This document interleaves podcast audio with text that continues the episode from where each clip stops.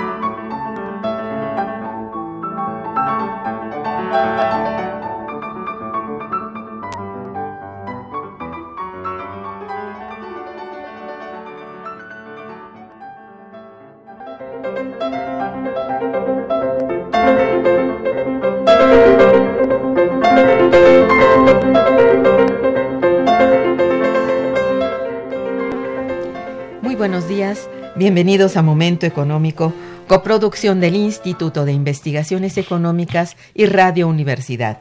Les saluda Irma Manrique, investigadora del Instituto de Investigaciones Económicas, hoy jueves 9 de mayo de 2019. El tema que abordaremos el día de hoy es la economía mexicana y sus principales retos. Para ello contamos con la muy valiosa presencia de nuestro compañero el doctor Jorge Basabe Cunjar. Bienvenido, Jorge, al programa. Buenos días. Muchas gracias por la invitación. Buenos días, hermano. Nuestros teléfonos en el estudio son 55 36 89 89 con dos líneas. Para comunicarse desde el interior de la República contamos con el teléfono LADA sin costo 01800 505 26 88. La dirección de correo electrónico para que nos manden sus mensajes es una sola palabra, momentoeconómico arroba unam.mx. También pueden escucharnos a través de la página de internet www.radio.unam.mx y www.iis.unam.mx. De nuestro invitado, Jorge Basabe Kunhardt, es doctor en Economía por la Universidad Nacional Autónoma de México y miembro del Sistema Nacional de Investigadores de CONACIT. Sus áreas de especialización son grupos empresariales y proceso de globalización productiva. Es autor de libros individuales, es coautor en otros y también coordinador. Cuenta con un buen número de artículos sobre temas relativos al sistema financiero mexicano y grupos empresariales mexicanos y su proceso de globalización. Entre sus publicaciones destacan los libros Los estudios de empresarios y empresas, una perspectiva internacional y Globalización y alternativas incluyentes para el siglo XXI, del cual es coordinador, un siglo de grupos empresariales en México, y fue director del Instituto de Investigaciones Económicas por dos periodos. Actualmente es investigador del Instituto y coordinador del Seminario de Economía Mexicana 2019. Tenemos que los días 16 y 17 de mayo tendrá lugar en nuestro Instituto de Investigaciones Económicas el vigésimo quinto Seminario de Economía Mexicana, el cual en esta ocasión abordará como tema central retos de la economía mexicana, presente y futuro, hacia un nuevo modelo de desarrollo. Se trata de un importante evento académico de nuestro instituto, de larga data que tiene como prioridad justamente tomar el pulso de nuestra economía a través de sus principales temas o problemas coyunturales. Para conocer entonces más detalles de este seminario, voy a dar la palabra a nuestro invitado, el doctor Jorge Basabe, coordinador del seminario, para que comience por decirnos cuáles son los principales objetivos de este evento académico tan importante para nuestro instituto. Y desde luego si puede también alargar un poco en el sentido de decirnos cómo está conformado y quiénes participan y bueno, a quiénes estaría dirigido. Claro, claro, sí. Eh, cómo no, en, primer lugar, todo el, el, el, tus están invitados a este seminario que va a celebrarse, ya diste las, las fechas, y además es importante eh, que, que, conozcan que va a ser, va a ser, eh, puede escucharse por webcast en línea, entrando a la, a la página del Instituto de Investigaciones Económicas Perfecto. en vivo uh -huh. los días eh, 16 y 17 de mayo y también para obtener más información sobre la historia del seminario, quienes participan, eh, etcétera. Eh, en la página del seminario que la, puedo decir es sí, por favor. Eh, ECMEX de Economía Mexicana, ecmex.iec, que es el instituto, .unam.mx, eh, entran ahí y ahí van a tener toda la información al respecto, pero con mucho gusto en este momento eh, también te, te, respondo a tus, a tus preguntas. Este, como tú bien sabes, es probablemente el, el, seminario institucional, llamémosle así, más importante del, del, de nuestro instituto, que fue creado en 1983, es decir, tiene 36 años de, de, existencia. Fue creado por el maestro José Luis Ceseña cuando era eh, director del instituto. Eh, precisamente en, en 1983 cuando, cuando el, el instituto eh, celebraba un aniversario de ser, de ser un instituto autónomo de la, de la, de la facultad. Y ese primer seminario se llamó Tendencias y Perspectivas de la Economía Mexicana. Es un, es un seminario en el que uh, eh, los miembros del Instituto de Investigaciones Económicas y en varias ocasiones eh, invitados eh, externos plantean cuáles son eh, las cuáles la, hacen análisis sobre los distintos aspectos de la economía mexicana cuáles son sus principales problemáticas y con el interés sobre todo de realizar propuestas para tratar de, solucionarlos. Es muy importante seguro también tus radioescuchas que son muy fieles y que escuchan constantemente este programa saben que en el instituto la perspectiva que tenemos de la, de la economía es sobre todo del desarrollo económico, no solo del crecimiento, aunque lo implica, sino analizar también el, el, si se trata de un crecimiento económico con bienestar social, con aprovechamiento responsable de los recursos naturales y participación democrática, es decir, el concepto pleno de, de desarrollo. Es un, es un, seminario dirigido a, economistas, pero también al público en general, estudiantes, eh, todos los interesados en economía. Y eh, en esta ocasión vamos a tener varias mesas eh, te voy a, a, a, mencionar cuáles, cuáles son las mesas para, para favor, que va sí. a ser de interés del, del público. El, el, jueves, una primera mesa eh, con tres distintas ponencias se, se, se titula Hacia el diseño de una nueva política industrial. Eh, es, es, es, muy importante esta temática en general porque el, el, el sector secundario, donde se encuentra la, la, la industria nacional, eh, también la industria ex, de propiedad extranjera, pero la industria que, que, opera en México participa con un poco más del 30% del Producto Interno Bruto. Sí. Sin embargo, ha crecido menos del 1% anual en los últimos... Eh, en los últimos años, a, diferencia del sector primario y del sector servicios, que es el que ocupa como el 60% del PIB, el sector secundario, eh, la industria ha crecido a menor ritmo, y por lo tanto es, es, muy importante atender a su, su problemática. Aquí va a haber una ponencia que se llama Desafíos de una política industrial en un nuevo escenario nacional por una de las unidades de, nuestro instituto, la Unidad de Economía Industrial. Otra, otra ponencia sobre análisis estructural.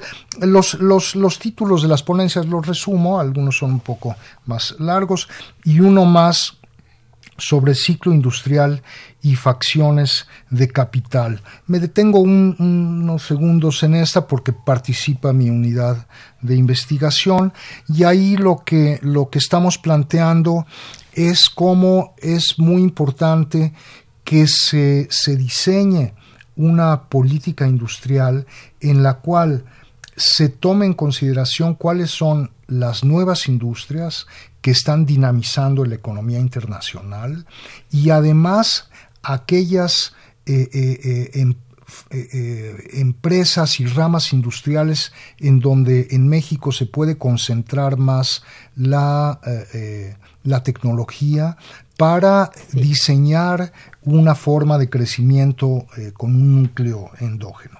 Otra de las mesas es eh, se titula El desafío tecnológico.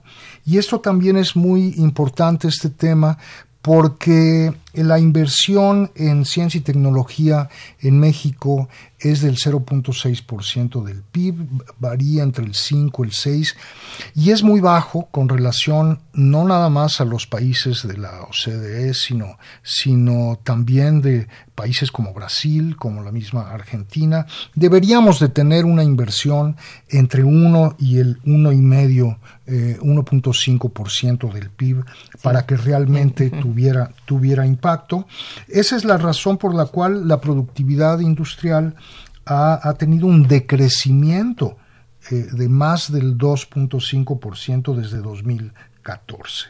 Bueno, ahí hay varias, eh, tres ponencias eh, sobre, sobre esta temática de tecnología. Una tercera mesa atiende a un problema importantísimo para, México. Probablemente después de que te informe sobre, que informe eh, eh, a quienes nos escuchan sobre el contenido. sobre el contenido podemos entrar algunos, algunos aspectos más en detalle. Pero claro que sí. Eh, la, la, tercera mesa es sobre condiciones laborales y combate a la pobreza. Tenemos un país con un 43% de la población en pobreza, entonces este es un tema de principal importancia. Por supuesto. La mesa, ahí hay tres ponencias también. Tenemos una cuarta mesa ya el viernes, eh, el viernes eh, en la mañana, sobre perspectivas eh, macroeconómicas, finanzas públicas y la dimensión territorial del desarrollo. Ahí precisamente una de las ponencias es de la unidad de investigación en la que tú en la que tú participas, la unidad de estudios hacendarios y del sector público. Esa ponencia se llama Funcionalidad Fiscal y las prioridades del gasto social en el nuevo gobierno. Eh, muchas de esas ponencias están dedicadas a analizar y hacer propuestas para cómo debe manejarse el presupuesto y el gasto social en atender eh, eh, problemas, problemas de, de México. Eh, simplemente algo con relación al eh, dimensión territorial del, desarrollo, ese es algo, eso es algo también que tiene que atenderse de forma prioritaria en México, porque como sabemos hay una disparidad, hay dos Méxicos, el norte y centro y el sur. Simplemente la, la, mayor pobreza laboral se encuentra en estados del sureste. En, en Chiapas es del 67%, en Guerrero es del 65%, son estados que crecen muy poco, muy por debajo de la media nacional y se tiene que hacer algo con eso. Una quinta mesa que se va a dedicar básicamente a analizar, eh, eh, bueno, se llama del, eh, del TLC al TEMEC, y la nueva integración económica intercontinental. Y luego viene una última mesa el viernes ya eh, como a la una de la tarde. Para cerrar.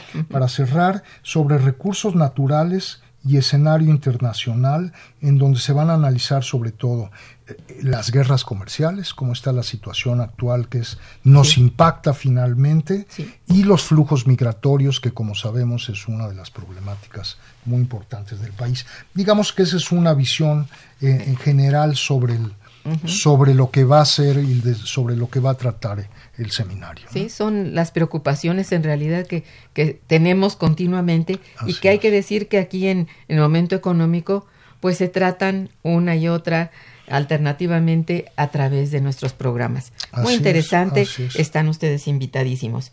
Bueno, aquí te pregunto, ¿cuál es el, estado que guarda en estos momentos la economía mexicana a propósito de contar ya con los primeros cinco meses de nuevo gobierno? Sí, mira, creo que para, para, para abordar este tema, que por supuesto todo eso se va a ese tema, eso cómo va está funcionando. Es la temática nodal. Se va se va a tratar también en el seminario.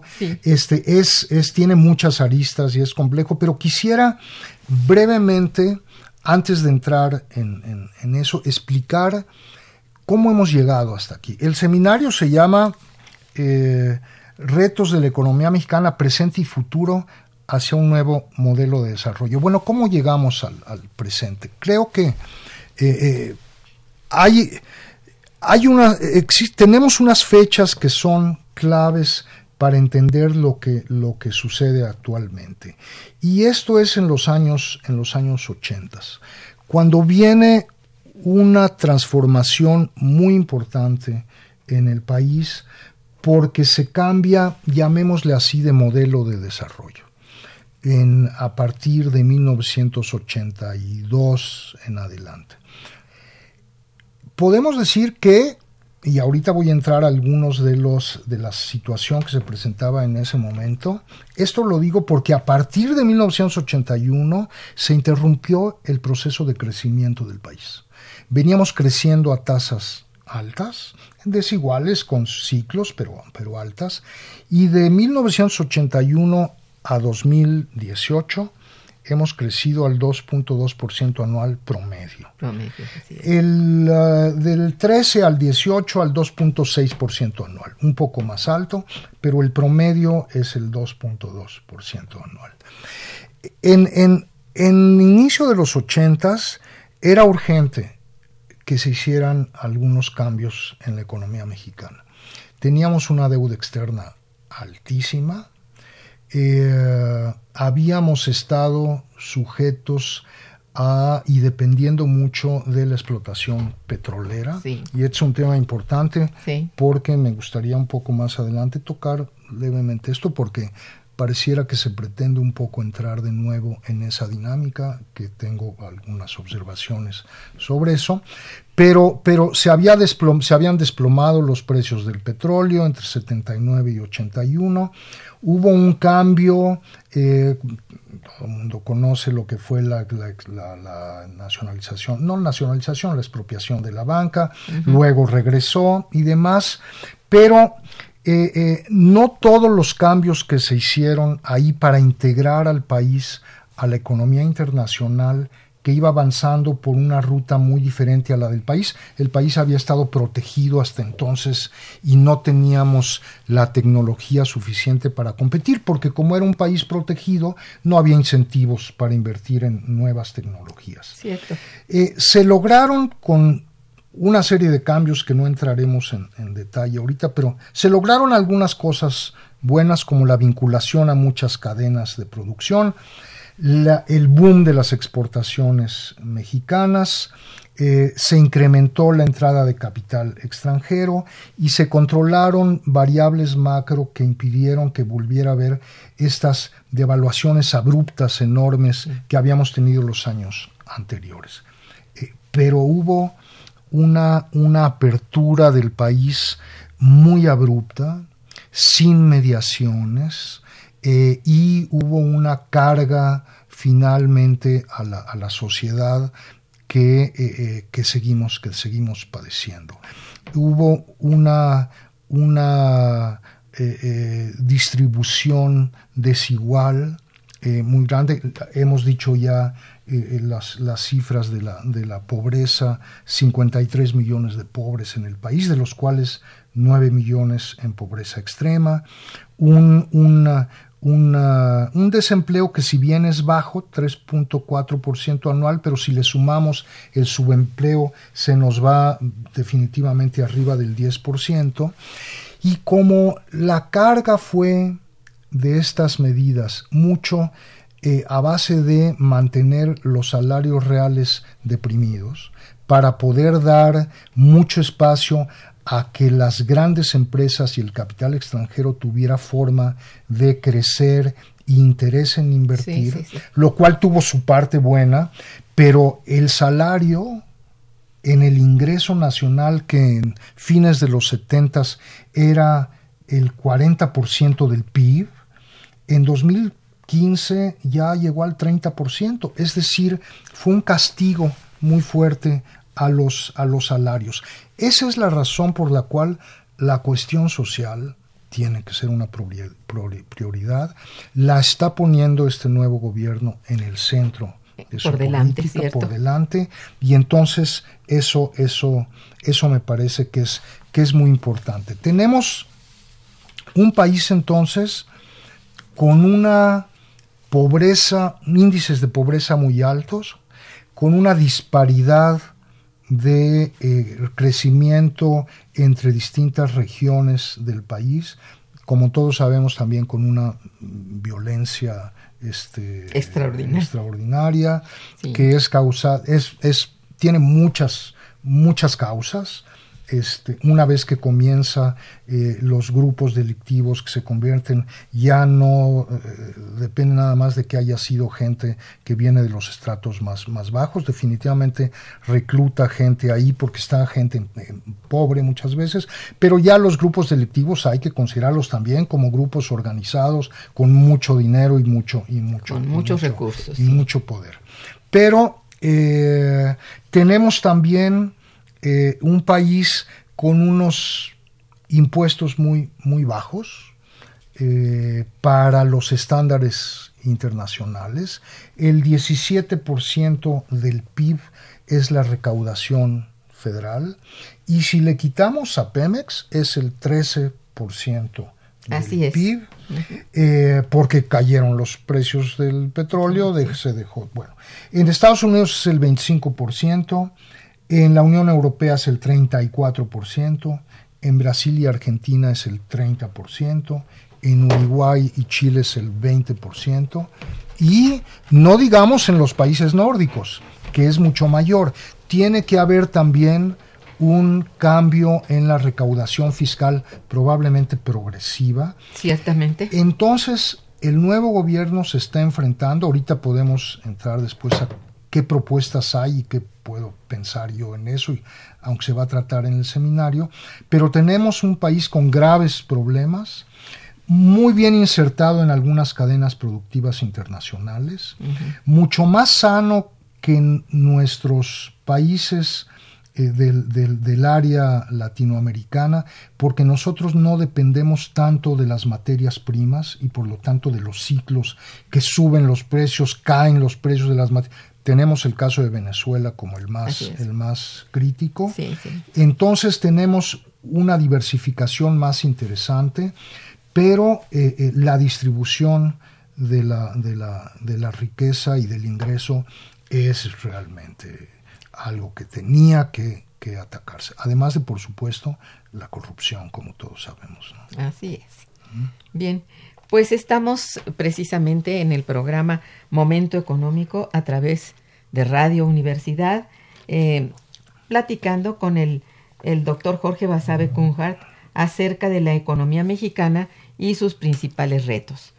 Eh, vamos a hacer una breve pausa informativa y musical a cargo de la mm, preciosa pianista Silvia Navarrete con su disco Mosaico. Está escuchando Momento Económico.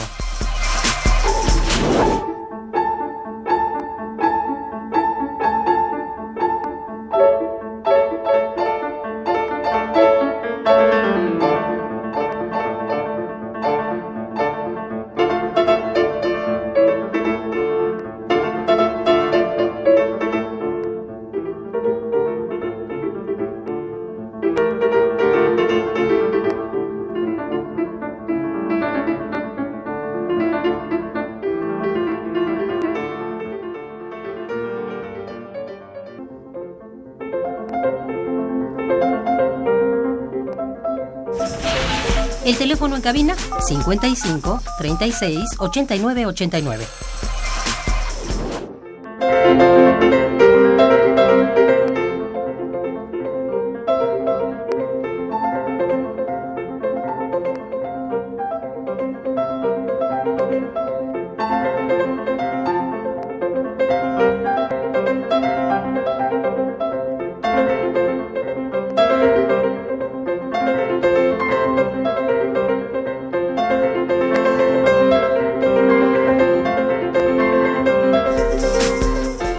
Continuamos en Momento Económico.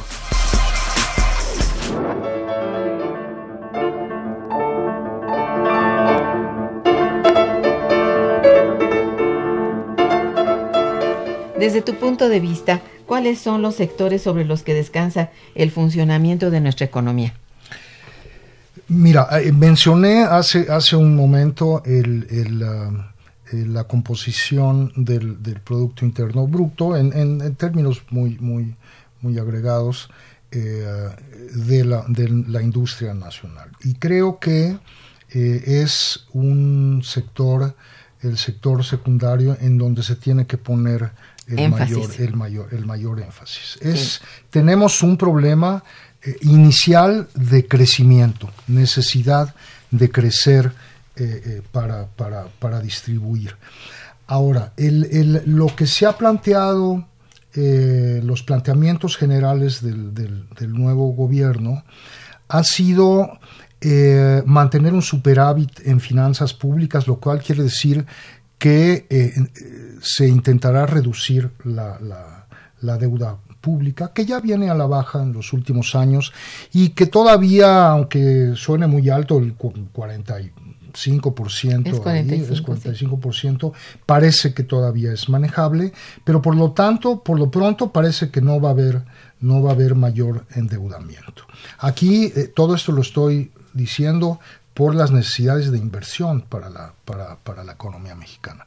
También se ha, se ha declarado que no va a haber eh, cambio en los impuestos en los próximos tres años. Sí y que eh, algunos aspectos como los impuestos en la zona fronteriza uh -huh. se van a se van a se van a bajar para volverla más competitiva. Bueno, si esto es así, los ingresos del Estado para invertir y eh, eh, los ingresos ahorita, la inversión pública como porcentaje del PIB ahorita es muy baja, es el 3%. Sí y es muy importante, todos esperábamos en el sexenio anterior que iba a haber mucho mayor inversión pública porque así se, se anunció, no la hubo, no. básicamente porque cayeron cayeron los, los, los ingresos los petroleros, ingresos, sí. se depende de, de, de, de, Pemex y bueno, este, si se sigue dependiendo de una sola industria es un gran riesgo y no hubo esa inversión pública.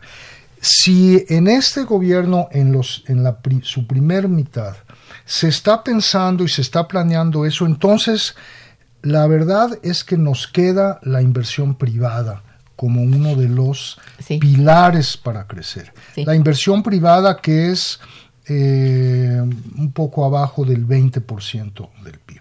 Bueno, bueno, y por supuesto, eh, eh, manejar, reorientar el gasto público. Por supuesto, se ha hablado mucho de los ahorros como de 500 mil millones de pesos que se van a lograr por eh, eh, anular ciertas dependencias, de este, bajar los salarios sector público, por supuesto, uh -huh. eliminación de la, de la corrupción, enviar menos recursos a los estados.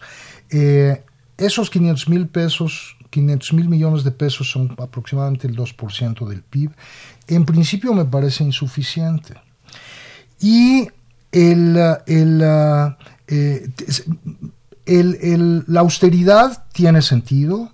Siempre hemos dicho que hay mucha ineficiencia, demasiada burocracia y demás. Bajarla me parece bien, tal vez ha sido un poco abruptamente y va a causar también una caída en la demanda porque mucha gente no va a tener recursos, gente que trabajaba ahí que está despedida, pero digamos que tiene, tiene cierto sentido. Pero con relación a la inversión privada, ahí tenemos algunos problemas que yo veo en el futuro inmediato. Porque la inversión privada depende de la tasa de interés. La tasa de interés sigue subiendo en el país porque como está subiendo en Estados Unidos, para evitar que se vaya inversión y para atraer más, tiene que mantenerse. Aquí aumenta automáticamente. También las perspectivas de demanda. Esas, esa es otra. La inversión va si hay perspectivas de demanda en ciertos productos, en ciertos bienes, etc. Y la tercera es la confianza.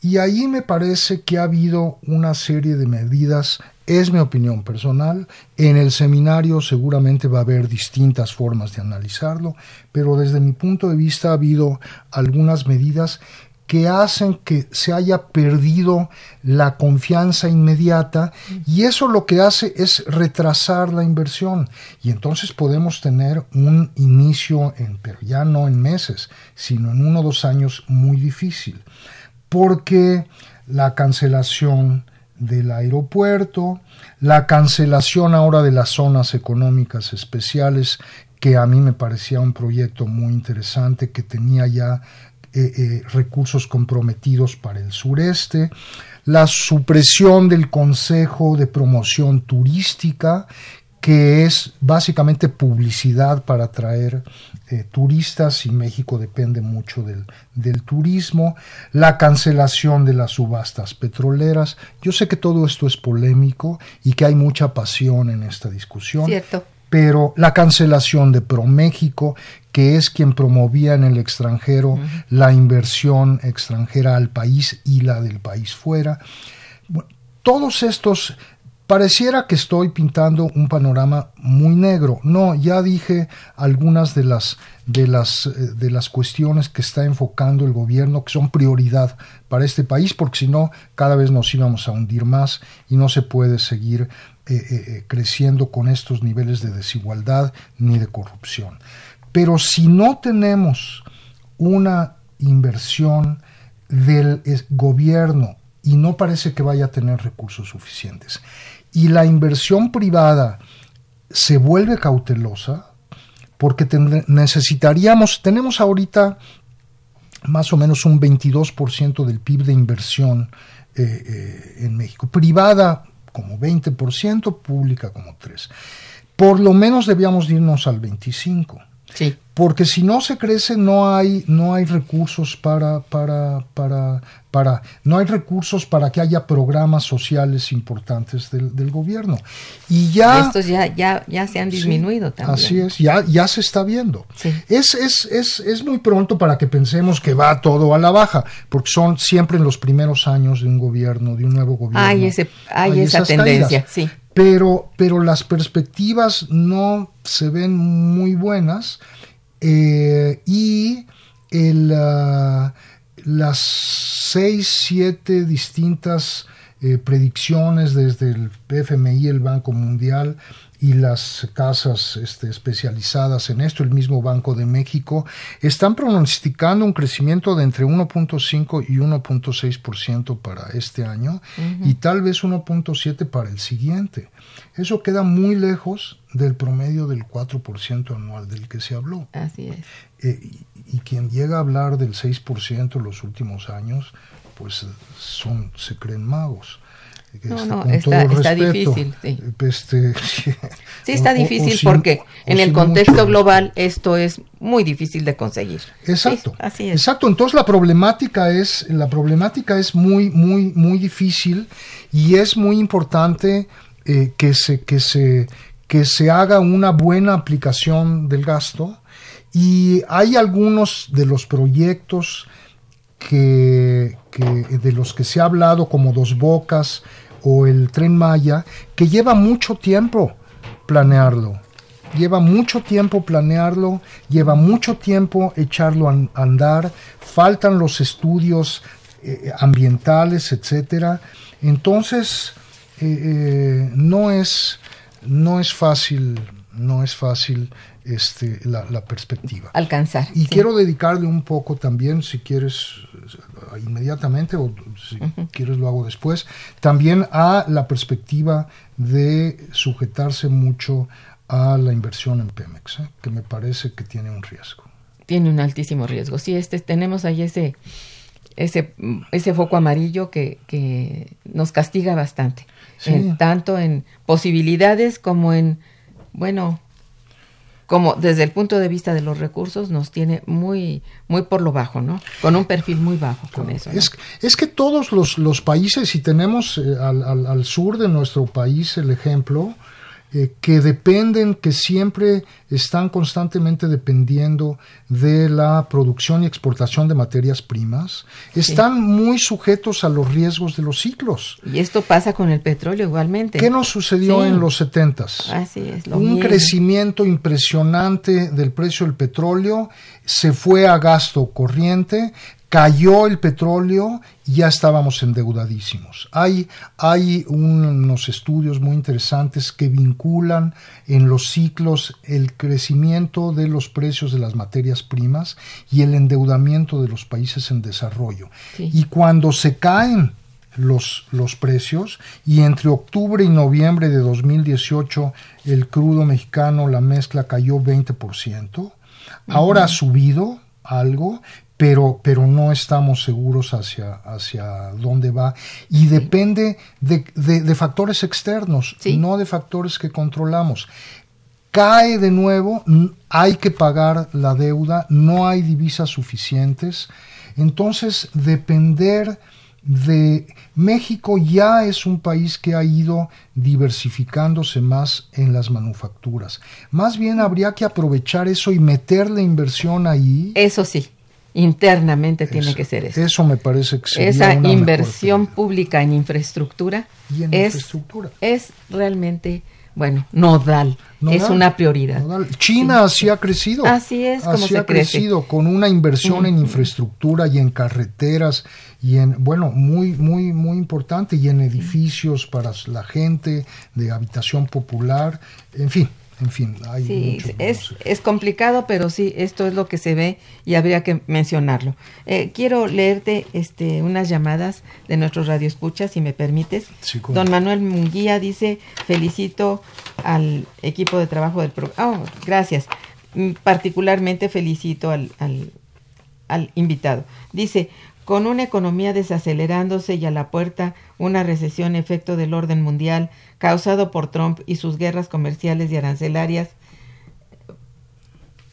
eh, lo que se debe hacer, lo que se debe hacer para poder llevar a cabo un crecimiento sostenido es tener un alto nivel de inversión que se lleve necesariamente bajo una administración adecuada que atienda a los sectores productivos, que generen mayores empleos y apoyar a nuestro presidente que tiene en cuenta que tiene en contra, perdón, a la oligarquía financiera que quiere acabar con los planes de rescate.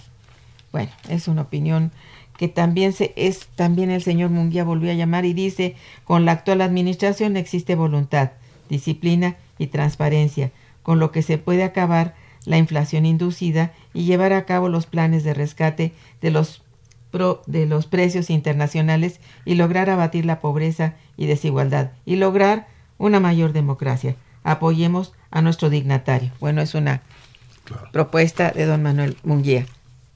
Eh, otra llamada es de Rosario Velázquez, que también te felicita mucho y dice, ¿quién registra la inversión individual en el sistema bancario y que impacta de alguna forma al sistema económico para lograr o no un equilibrio?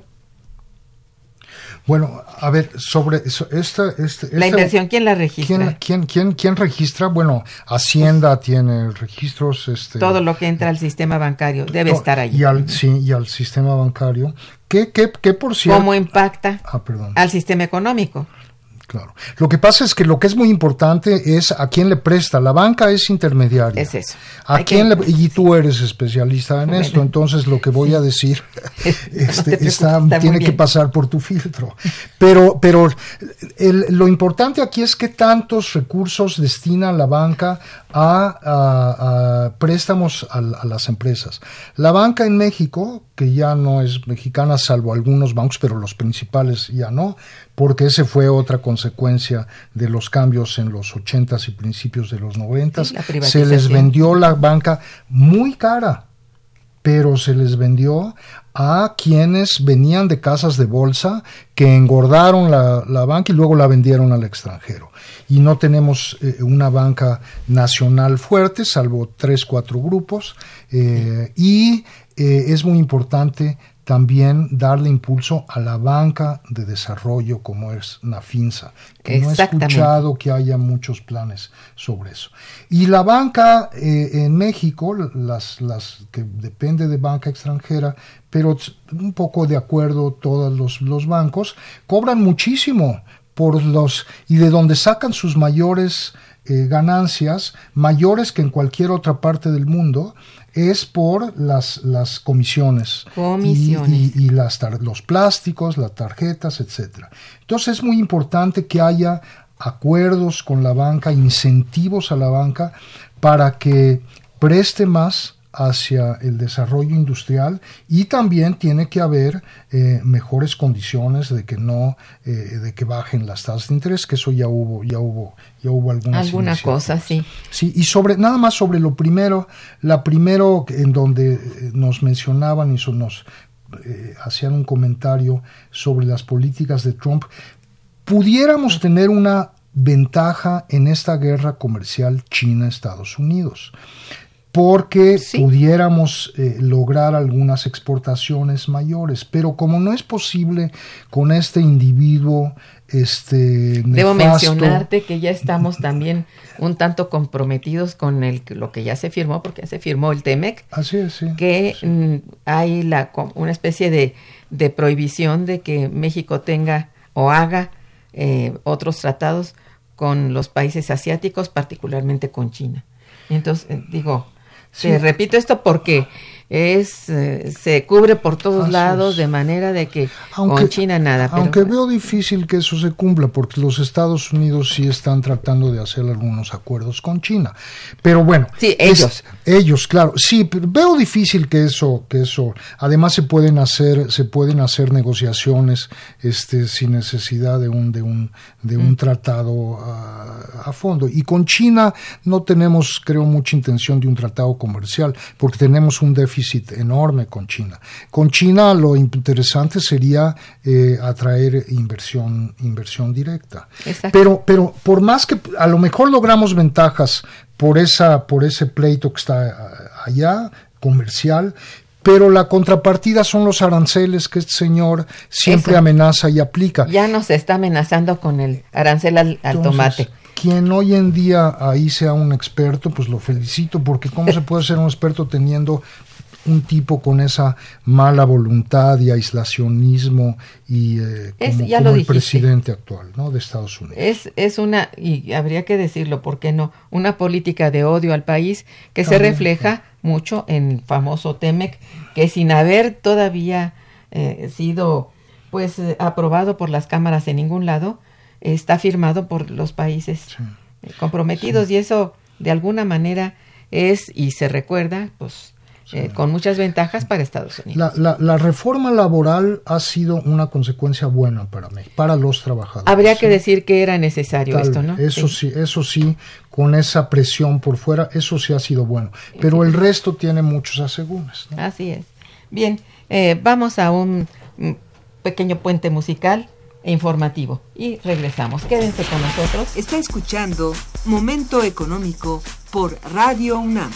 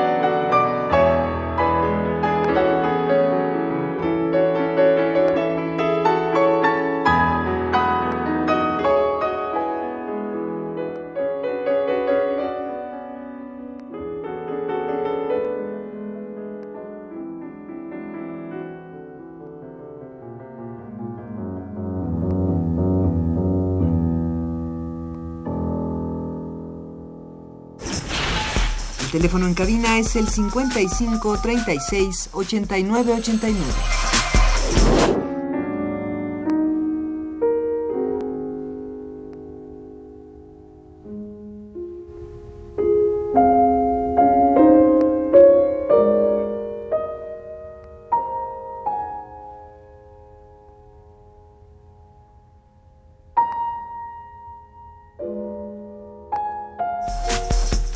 Continuamos en Momento Económico.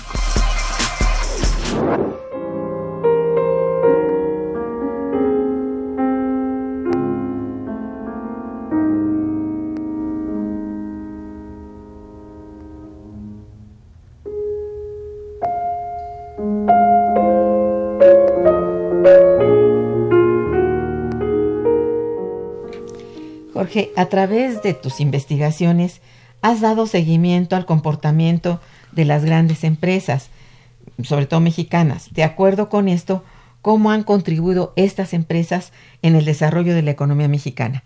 En términos generales, en estos últimos tiempos. Sí, mira, yo he seguido, sobre todo en mis investigaciones, la, porque el tema es, es, es, es amplio, sí. eh, a las empresas, grandes empresas mexicanas que se han internacionalizado.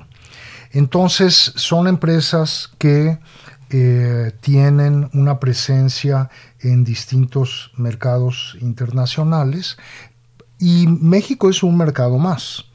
Eh, esto, esto tiene ventajas y desventajas para la economía. A mí me ha interesado seguir la pista y hacer análisis de distinto tipo a, estos, a estos grupos, eh, no nada más porque son grupos muy grandes y muy exitosos, sino eh, por su vinculación con la economía, que a un país en desarrollo como México eh, le es importante tener empresas multinacionales, le sirven, no le sirven, cómo podrían servirle, cómo podrían ser, tener un impacto favorable, servirle es una palabra muy vaga, cómo podrían tener un impacto favorable en la economía.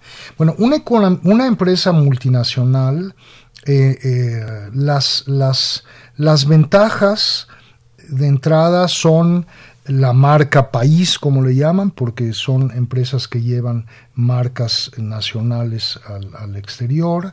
Eh, cuando son empresas que tienen cadenas de, de producción grandes, pueden jalar eh, proveeduría desde el país, fomentan las exportaciones desde el país, eh, etcétera. Y las empresas, eh, un aspecto muy importante es que adquieren muchas capacidades tecnológicas por hecho de competir fuera.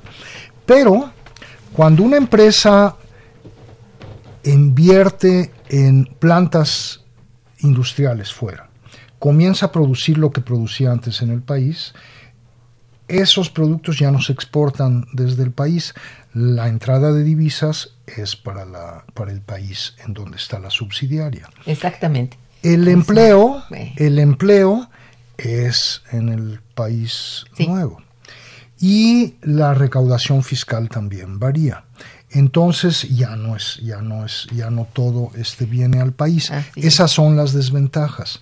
Entonces, es muy importante que la posibilidad de que la tecnología que adquieren en otros países, porque en muchas ocasiones compran empresas fuera de, de, de, más alto nivel tecnológico y lo absorben y lo, lo aplican, eh, lo llevan a todo su grupo empresarial, se lleve a la rama económica del país a la que pertenecen. Es un poco complejo, pero mi, mi, mi, uh, mi interés en, en, en, uh, en, esta investigación es ver cómo, cómo sucede, por ejemplo, en países como China, en donde estas empresas que están en un nivel superior al, al, al resto, tienen, tienen, se ven eh, eh, alentadas a pasar esa, esa, esos nuevos índices de productividad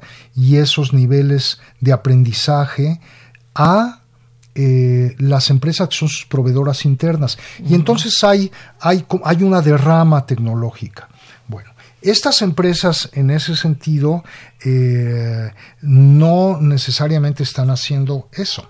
Es muy importante que haya una política del gobierno, que haya una política industrial que las involucre y en conjunto logren estos, estos proyectos Sí, es decir, para toda- todo ese beneficio que ellas consiguen, como tú dices, hagan la derrama hacia, hacia acá. el- hacia- hacia Eso me país, parece muy importante.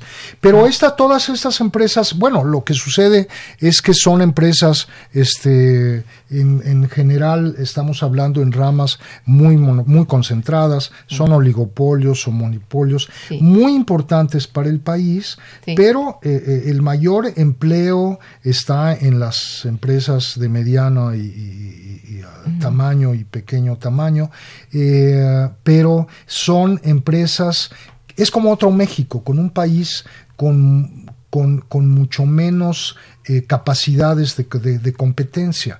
Entonces, eh, ¿qué han, qué han, qué han contribuido al país? Bueno, contribuyen con que son las empresas más exitosas y con un, una- un nivel de inversión importante.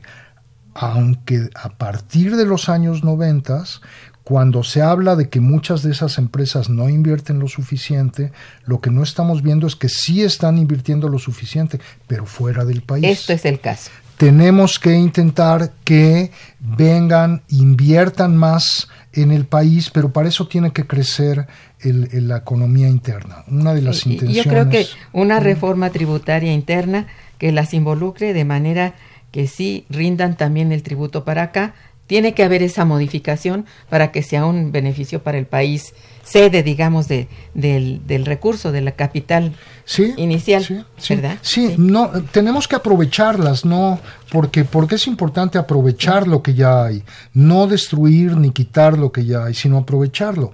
Y estas empresas pueden tener una colaboración más importante en el país, como ha sucedido en Japón, en Corea y en China sobre todo. Y tenemos esos ejemplos y creo que hay que, en varios sentidos que sería muy muy tardado entrar en detalle. Sí, pero, pero, bueno. sí sería interesante decir que este ejemplo sí debiera tener impacto sobre México y, y, y aplicarlo. No, no es tan es. sencillo.